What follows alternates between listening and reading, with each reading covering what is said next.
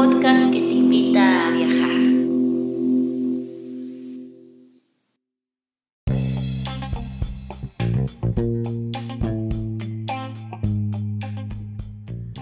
Si te gusta este podcast y vives en Noruega, no olvides hacer una donación al número VIPS 533604.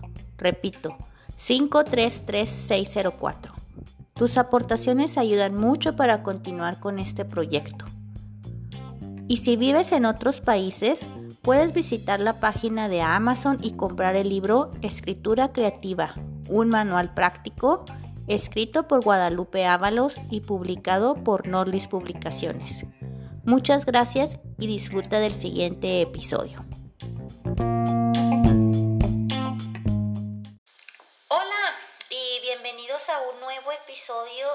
Nordlis Literatura en el que hablamos de libros y más libros.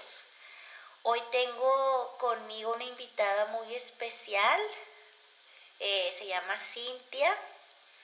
Y háblanos tantito de ti, Cintia.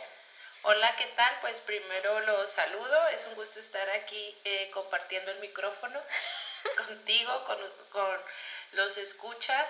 Eh, pues les platico un poquito de mí. Mi formación es en el área de humanidades. Soy licenciada en historia y maestra en estudios literarios por la Universidad Autónoma de Ciudad Juárez. Eh, soy maestra principalmente y también entre otras actividades eh, doy pláticas sobre temas históricos, temas literarios y me inclino por las traducciones también. Este, pero dinos, ay, te quedaste corta, Cintia. Hablas cuatro idiomas. El alemán, ruso, inglés y español. ¿Y lo tienes una maestría en literatura o qué? Sí.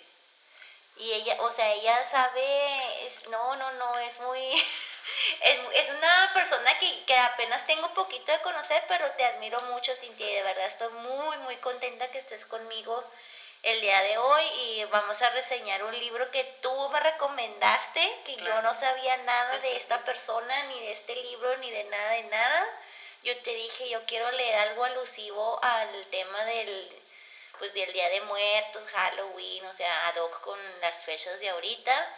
Y ya estoy harta de Pedro Páramo, ya no quiero saber nada de Carlos Fuentes, eh, pero quiero algo que parecido en el mismo onda, pero no lo, o sea, lo mismo, pero no lo mismo. sí, te entiendo, como salir un poquito de la, de la línea, de lo establecido y conocer otros nuevos autores.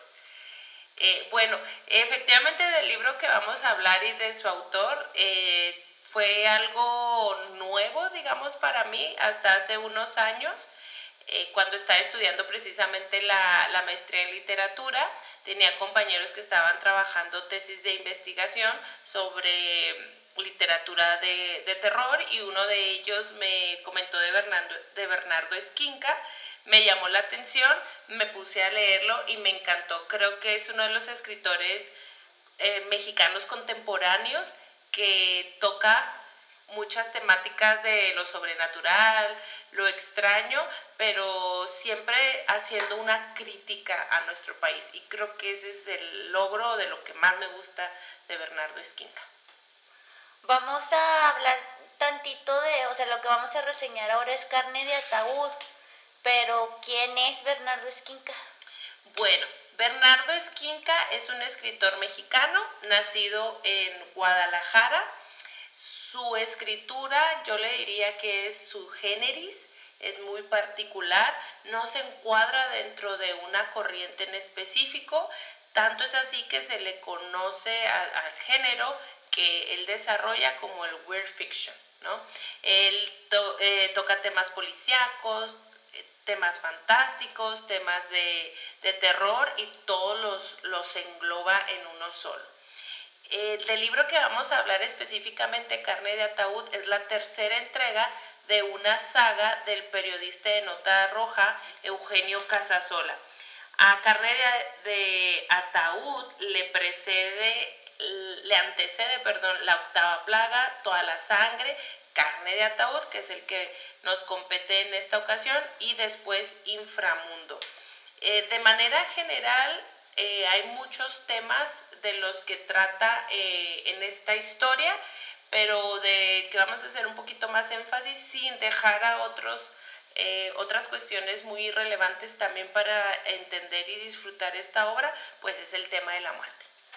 Es que Ay, a mí sí se me hizo, cuando lo empecé a leer, dije yo, ay no, lo ve la histórica, qué flojera. Pero como yo pues soy mexicana, entonces pues lo poquito que, no sé, no tienes que ser un intelectual, un histórico para leer este libro, porque o sea, si eres mexicano y fuiste a la escuela, tienes que tener noción. O sea, tienes una noción, ¿no? Sí, de, de, pues sí, o sea, de los, de los tiempos coloniales, de pero, pues, este, ¿en qué, está, ¿en qué año está? O sea, es 1900, ¿no? 1905, algo así. Eh, empieza antes la historia. Mira, de hecho, eh, si se trata de una novela histórica o no, es algo que, que aclara Bernardo Esquinca. Él expresó que no trata de ser esto una novela histórica como tal, pero tiene un contexto histórico muy importante. La historia empieza desde 1855. Estamos hablando de la segunda mitad del siglo XIX y va a terminar a inicios del siglo XX precisamente con la irrupción de la Revolución Mexicana. Entonces la historia se encuadra dentro del de el periodo, el periodo histórico que conocemos como el porfiriato. Sí, y a mí lo que me llamó mucho la atención, pues es que cuando le dije, ay, no, novela histórica, qué flojera, pero la empecé a leer y yo podía, o sea, yo soy muy visual, yo cuando estoy leyendo como que veo los paisajes, entonces yo veía así las, las mujeres con sus trenzas, veía las, car las carreo, ¿cómo se dice? Carruajes. Las carruajes, veía los faroles, o sea, me imaginaba así mm, ah, la arquitectura colonial, todo, o sea, no, o sea, se me, lo, lo, vi muy mucho, entonces ya cuando estaba leyendo, o sea, me, me, me hizo que ese contexto histórico hizo como que me metiera muy bien a la historia porque yo ya sabía dónde estaba. No era así como que, ay, este, pues, ¿qué es esto? ¿Qué No estaba yo tratando de descifrar nada, yo ya sabía en qué es lo que estaba pasando y por qué y luego pues deja tú, o sea, vivimos en Ciudad Juárez, que hay muchos feminicidios, que hay mucha violencia, entonces ya la violencia que había acá, todo como que sí se me hizo muy padre. No lo he terminado de leer, pero ya voy como a la mitad y me encanta, me encanta el personaje de Eugenio, que es, que es el, protagonista, ¿cómo se llama? Eugenio, Eugenio Casasola. Y es un periodista que trabaja en el, en el imparcial. En el imparcial y este y luego toda esta combinación que, que, tiene con, la medium, que va, que quiere hablar con los... O sea, es bien mexicano, o sea, que va con la medium porque quiere hablar con, con los muertos, que quiere eh, solucionar un asesinato, que quiere encontrar la verdad, todo eso, o sea, como que... Sí, o sea, es muy mexicano y, y muy, muy ad hoc con... Bueno, has tocado muchos puntos claves, eh, cruciales, vamos de, de, uno por uno. Eh, nada más ahí para corregir, no es el periodo colonia, ya pasamos la colonia, ah, estamos en el porfiriato. Ok. Ya nada más aclarar ese punto. Pero efectivamente, como mencionas, Bernardo Esquinca hace que te imagines eso. Ah. Eh, no es como la época, la época actual, cuando te habla de carruajes, cuando te habla de las inundaciones, no, no hay todavía muchas calles pavimentadas, el, logro eh, o el avance, la modernidad que, que surge en el porfiriato con el uso de la electricidad, del ferrocarril, pero también tenemos otras zonas, otras partes que están marginadas. Para los que nos están escuchando, hacerles eh, la puntualización que la historia se desarrolla en la capital, en la Ciudad de México. Entonces nos da una imagen muy de la época de cómo se vivía en la Ciudad de México a finales del 19 y principios del siglo XX y de todas estas personas que están marginadas dentro de, la sociedad. Eh, cuando menciona en, en, la historia los mendigos, los pedigüeños que están ahí afuera de las iglesias, de las prostitutas, que son... Eh, víctimas de, de, este asesino serial, por así decirlo. Entonces es un reflejo muy importante de, de la época que quizá en la actualidad no estamos tan alejados de eso. ¿Por qué? Porque sigue existiendo. Ah, sigue habiendo desigualdad social, sí, sigue habiendo, perdón, grupos eh, marginados dentro de nuestra sociedad.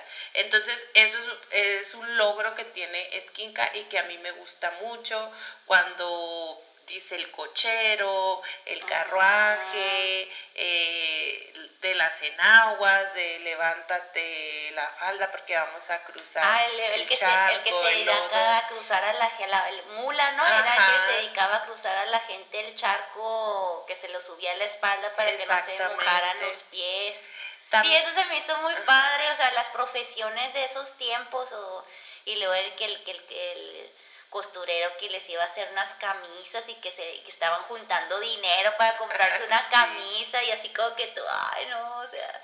Y también otra cosa es el espacio, ¿no? La Ciudad de México hace mucha mención a calles que, que son muy conocidas, Tlalpan, el tren, el tranvía, eh, eh partes del centro histórico. Por, me llama mucho la atención esta cantina del Gallo de Oro, que existe que data su fundación desde 1800 y tantos, finales del 19 también, que ahí se congregaban muchos escritores, entre ellos eh, Juan de Dios Pesa, que de, también Esquinca toma un poema de, Juan de Dios Pesa, que, que lo, se apodera de él o, lo menciona la, la medium que, que mencionas, Madame Guillot, eh, y que habla sobre eso, ¿no? Entonces sí, sí te, te remonta mucho a esa, a esa, época. Ay, por ejemplo, no olvidemos tampoco el manicomio de la Castañeda, ah. eh, la máxima institución psiquiátrica que, que, ha tenido México, que se cerró en la tercera, cuarta década de, ya del siglo XX ah. por todas las injusticias actualmente en la Ciudad de México, pues es la unidad de plateros, ya no, ya, ya quitaron, la desmantelaron la, la Castañeda, ya son una serie de, de departamentos, hay una tienda de cadena extranjera, hay un deportivo, hay una preparatoria que pertenece a la UNAM, pero todavía está ahí eh, ese espacio, ¿no? Entonces también es muy importante e icónico eh, la, la, Castañeda, ¿no? El manicomio más importante. Ok. Que ha tenido México. Órale. Y este, pero este Eugenio, ¿cómo le da por, um, por averiguar? Eh, porque el, el, que es asesino serial es el chalequero mentado. Exacto. El, el chalequero sí existió, es un personaje histórico, Esquinca lo retoma ¿Ah, para... ¿sí, sí, es un personaje histórico, lo toma para desarrollar esta, esta trama que a mí me, me encanta que, que, sea un periodista en nota roja, Eugenio Casasola. Tenemos otros ejemplos en la literatura que hay como detectives, eh, pues en el caso de, de Poirot, eh, no sé, se me viene a la mente el comandante Costas Jaritos, que Petro Macaris, escritor griego, tiene una serie de libros, pero me encanta que, que Skinka tenga su serie, pero que sea un periodista. Ah, el que quiere solucionar este Exactamente, ¿no? Y es un periodista de, de nota roja, entonces el argumento central es como la persecución de, del chalequero que es este asesino serial que mata al gran amor de la vida de Eugenio, de Eugenio Casasola. No les quiero hacer spoiler porque lo tienen que, leer, ¿no? Eh, entonces se basa en eso, él está obsesionado con, dar con él, que pague por la muerte de, de, su amada, es capturado por otros de sus crímenes, es enviado a la prisión de San Juan de, Ulúa, en Veracruz, que también pues estaba en activo durante el porfiriato. Eh, se salva de, del paredón, del fusilamiento, Porfirio Díaz, que en la novela le llaman el dictador, ah. Eh, pues es el, el, presidente, es el que lo indulta, le quitan la pena de muerte, pero lo mandan a San Juan de Ulúa, pasan 20 años para que reciba una sentencia y que pues eso es también me parece a mí una crítica no al sistema penal en México donde 20 años, para que le den una una sentencia. Total que bueno este termina muriéndose de, de otra cosa. Eh, pasan muchas eh, cosas durante ese periodo. Él en su obsesión busca a, a Madame Quillot que ahí entra el tema de la muerte porque es la que lo acerca con el mundo de los espíritus. Eh, y ella, de origen francés, viene a México, dice la historia que viuda y se queda porque dice que en México es un lugar muy ad hoc para invocar a los muertos o a los espíritus y que por eso no se regresa a Francia. Entonces nos empieza a decir que en que convergen estos dos mundos, entre la realidad y el más allá, ¿no? O el otro lado. Y bueno, eso también es algo muy interesante, no les quiero contar. A mí lo que me, se me hizo muy interesante fue como que la obsesión de Eugenio, así por, como que sí se traumó bastante con, con Murcia, la, la, la novia, amante, no sé. Entonces como que yo digo, cuando, cuando estaba leyendo el libro, digo, yo, si existirá ese tipo de obsesión en la vida real, o sea, de que quería una parte en la que dice, eh, no sé, me acuerdo muy pero dice que si, que si esta es una parte de Murcia que se lo, lo se lo comería con mucho, a unos huesos, algo así, o sea, que se, como que se quería comer a su amada según él. Entonces así como que yo, ay, o sea, qué, qué, obsesión. Pues se me hizo, o sea, literariamente se me hizo muy bonito la forma en la que él escribe. Me encantó los, los adjetivos, la forma de describir los lugares. O sea, escritores que los lees y como que escriben demasiado. Por ejemplo, este Roberto Bolaño, así como estaba leyendo la de esa de 266 seis, no, seis, seis, Así como que, no, o sea, describía además, o sea, que ya te aburrías, pero este como que la forma de describir, no cualquiera te puede describir así de que, de que ves las cosas nomás de que te las está platicando. Sí, me pare, coincido contigo, me parece que la escritura de Skinka es muy eh, sencilla, pero muy profunda porque te dice cosas que te llegan eh, con palabras simples, o sea, son profundas y también es una lectura rápida que la disfrutas, no es cansada, no es tediosa, no es de que, ah, ya no quiero, no, al contrario, te mantiene al pendiente de, ¿y qué va a pasar? ¿y qué va a pasar? Entonces eso pues se lo agradecemos. Y luego el manejo, o sea, cómo escribe las emociones de Eugenio, ¿no? Que cuando ve vio al chalequero la primera vez que, que casi casi le da lástima, que porque él se lo imaginaba así como que bien poderoso, fuerte, y lo que lo veía así todo ñango, no sé, débil físicamente, que como que le dio lástima y al mismo tiempo como que le dio coraje por porque no lo, o sea, sí lo odiaba, pero como que se lo, él quería odiarlo más y, no lo podía odiar más. ¿Por qué? Porque ya se veía todo viejo y todo así demacrado no sé, algo en una parte de al principio del juicio que lo quería que lo quería entrevistar según él. Ya no me acuerdo si lo entrevistó qué pasó, pero pero este ese o sea, como que ese manejo de o sea como de cómo explica las emociones de Eugenio también se me hizo se me hizo muy padre porque así como que pues sabes lo que está pasando adentro de, de Eugenio, pues.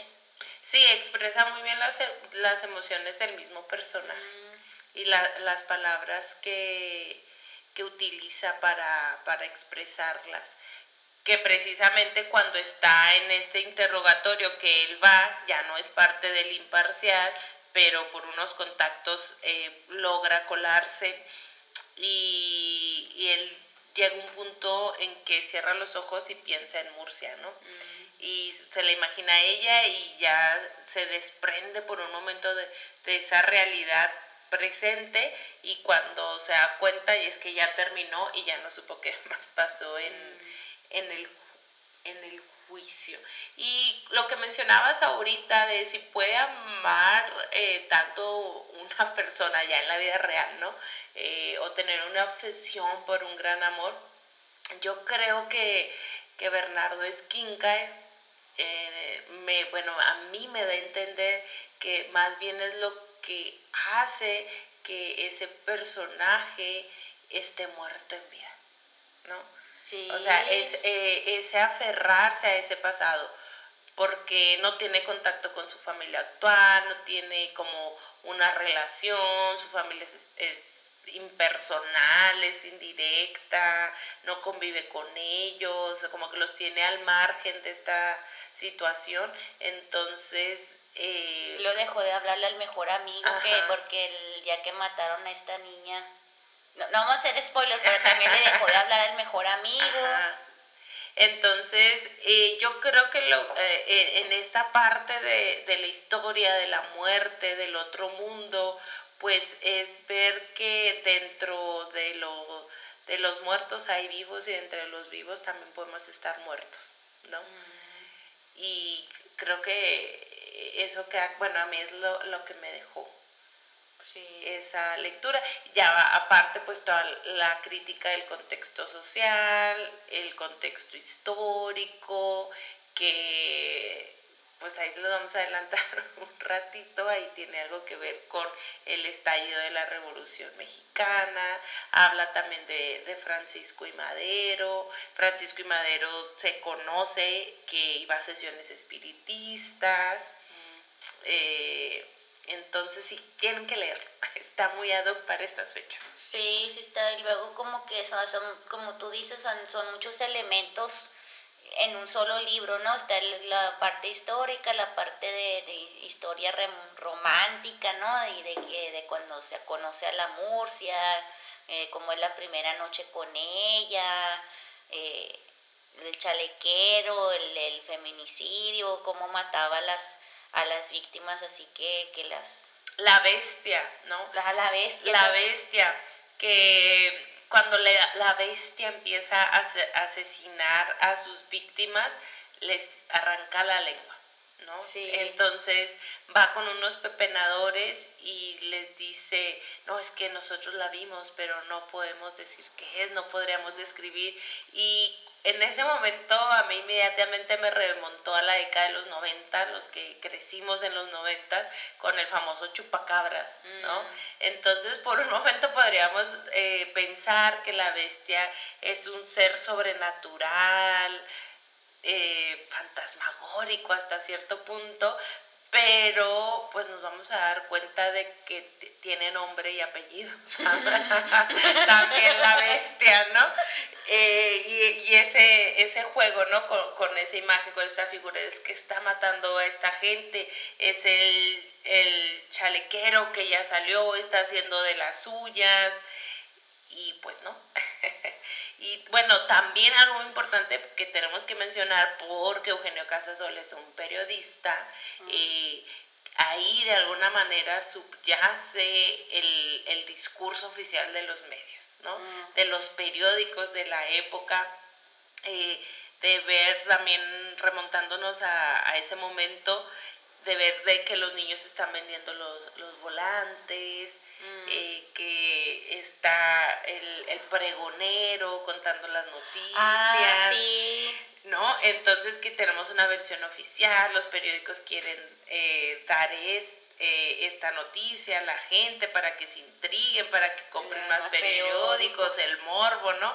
La famosa frase de que el morbo vende, eh, pero tenemos también el otro lado de quién está manipulando atrás eh, la información, qué es lo que quiere que se publique, qué, es lo que no, y pues ah, bueno, ahí toca el, el, tema de la corrupción, que ya históricamente hablando, pues algunos de esos periódicos sí existieron durante el porfiriato, eh, y que estaban los periódicos oficiales que apoyaban eh, Porfirio Díaz y los de oposición. Que hablaban, eh, que ya hablaban eh, en contra de, del gobierno y que bueno, también va a ser uno de los detonantes para el estallido de la Revolución Mexicana. Ay, no, pues sí, está muy interesante este, este libro y, y Bernardo Esquinca ha escrito y es bien prolífico, ¿verdad? Así es, no nada más tiene cuento, también, bueno, perdón, no tiene novela, tiene cuentos, tiene ensayo, también tiene actividades como antologador, entonces es muy variada su producción. releyendo un poco de su trayectoria, eh, él fue tomado en cuenta para que algunos de sus textos se incluyeran dentro de de la Secretaría de Educación Pública para fomentar la lectura, algo así me, parece. Es un gran conocedor de Edgar Allan Poe, que hay que reconocérselo porque pues entra, eh, toca de, los géneros de este gran eh, escritor estadounidense, con, eh, reconocido como romántico. tiene también varios premios. Entonces sí es un gran escritor y que sigue en activo. Liliana Bloom, eh, una de sus críticas, eh, menciona algo que estoy de acuerdo con ella, que yo lo había pensado, pero ella lo expresó de, mejor manera. O sea, el logro de, de, Bernardo Esquinca es tomar varios elementos y crear un personaje y encuadrarlo dentro de un contexto histórico. Sí, sí, es que como que no, ni siquiera se puede catalogar porque son como que muchas categorías adentro de... Claro, y a mí me encantan esos escritores que no es yo escribo esto y nada más de eso, no, me encanta que sean versátiles, que tengan varias temáticas, que se adentren por, por varios caminos, porque creo que eso eh, nos enriquece también como lectores. Y yo me imagino que para escribir ese tipo de libros se ha de ser bien, o sea, es mucho trabajo y, hacer toda esa investigación histórica, ¿no? De cómo eran los tiempos de antes, que, que se comía, que cómo se vestían, cómo se veían los, los, los lugares. Por ejemplo, cuando que, que prendió el, el la, la, ¿cómo se llama? La lámpara esta de aceite, o sea, de petróleo. Ajá, de petróleo, o sea, yo si estuviera escribiendo eso, pues se me iba a ir un detallito y iba a escribir, no sé, que prendió la luz, no sé, se me acuerda que es que, o sea, que tienes que ser como que muy inteligente, muy concentrado al escribir todo, o sea, como que hay un trabajo de, un trabajo muy extenuante o, o sea, que, que no nomás es así de escribir, sino que tuvo que haber mucho trabajo antes de escribir. Claro, ¿no? Una investigación, me atrevo a decir que de archivos, de periódicos, de notas, porque algo que también hay que mencionar es la forma en que está escrita la novela, porque empieza alternando eh, fechas, ah, está intercalada, va poniendo notas de periódicos, entonces esa parte también me gustó mucho porque se me hizo así como que muy collage, así de que pone la nota de cómo salió en el periódico y eso se me hace como que bastante original, así como que, ah, o sea, nos está como que dando muchos documentos, se podría decir, la historia más las notas. Exacto, eh, empieza en 1855 y termina en 1910. Pero desde 1855 hasta 1910, pues va intercalando estos relatos con distintas fechas y bueno, eso también como lectores no es una narración eh, que en literatura eh, llamamos lineal, ¿no? sino es intercalada y pues también se, se disfruta porque sale de lo habitual. Lo está saltando en el tiempo y eso como que se te hace más ameno, más entretenido, no sé cómo se puede explicar. Pero pues bueno, entonces eh, como conclusión podemos decir que recomendamos mucho a Bernardo Esquinca y esta era, ¿qué dijiste que era una saga? Sí, es la tercera entrega de una saga del periodista de Nota Roja, Eugenio Casasola. ¿no? Este personaje lo retoma en las obras que le anteceden y la posterior, que es Inframundo. Eh, léanla, si pueden leer desde la octava plaga hasta Inframundo, pues sería genial. Pero si no, al menos Carne de Ataúd, creo que es un texto que todo mexicano debemos de, de conocer. Platicando contigo al inicio de, de, las lecturas que íbamos a realizar para, para estas fechas, yo te decía, ay, Juan Rulfo, no, así Juan Rulfo es el que todo mexicano debe de leer, pero también, o sea, Bernardo Esquinca también. Sí, sí, no sé, ya es más, con, más contemporáneo, pero es imprescindible su, su lectura. Lo recomiendo ampliamente y ha ganado premios que en el 2017 obtuvo el Premio Nacional de Novela Negra por el libro Las, increíbles aventuras del asombroso Edgar Allan Poe. Y este y en 2021 fue nominado al prestigioso Shirley Jackson Award eh, por el relato del señor Ligotti entonces pues sí ahí tiene este es un gran escritor que tenemos la, fortuna de que sea mexicano, que escriba desde México y que eh, por medio de su escritura pues podamos eh, en este caso específicamente conocer otra época histórica que tiene mucha relación con nuestro presente. Corrupción, feminicidios, situaciones políticas, conflictos de interés. Entonces es muy, muy recomendable y creo que sí. Y así como que muy, muy mexicano, ¿no? Así como que muy, muy, o sea, es novela negra, pero es novela negra mexicana, así como que es muy especial para nosotros, ¿no? Como que tiene su, su originalidad que, que, caracteriza, entonces eso se me hizo muy padre. Y este episodio lo estamos grabando con dedicatoria especial para la Asociación de Mexicanos en Noruega y les damos, mandamos muchos saludos y con esta recomendación y, y pues muchas gracias por por escucharnos. Esperamos seguir.